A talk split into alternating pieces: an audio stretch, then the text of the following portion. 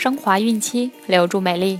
大家好，这里是孕期至产后五年专业护肤品牌卡夫索为您提供的孕期生活资讯。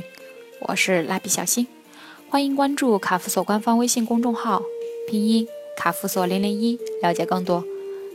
今天我们将了解的内容是：宝宝哭的时间超过二十分钟会伤害大脑。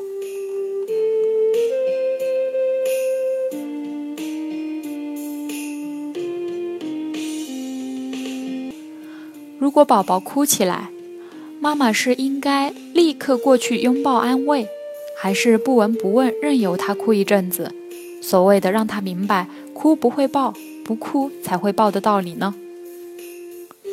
很多育儿专家学者会建议妈妈选择后一种，认为这有助于培养宝宝的良好习惯。道理当然无可厚非，然而背后的来龙去脉。很值得去分析和研究一下的。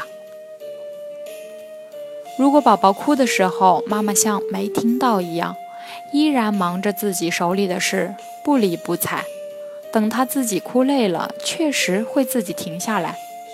但是这种失望、压抑、难过的情绪，会让他分泌一种压抑激素，对大脑产生一些负面影响。假如这样的情况多次发生，久而久之就会对宝宝的心理产生很坏的影响，会留下阴影。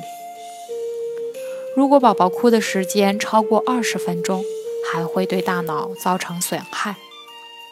所以，放任宝宝大哭不是可取的一种做法。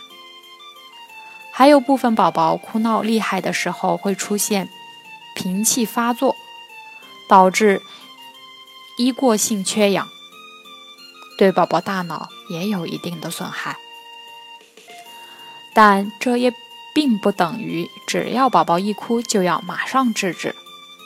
有时候他只是在一种准备哭的状态，就是哼哼唧唧、扭来扭去。如果是这种情况，可以让他哼一会儿，再回应抚慰。好了，今天的内容就分享到这儿了。朋友们记得订阅并分享到朋友圈哦。卡夫所提供最丰富、最全面的孕期及育儿相关知识资讯。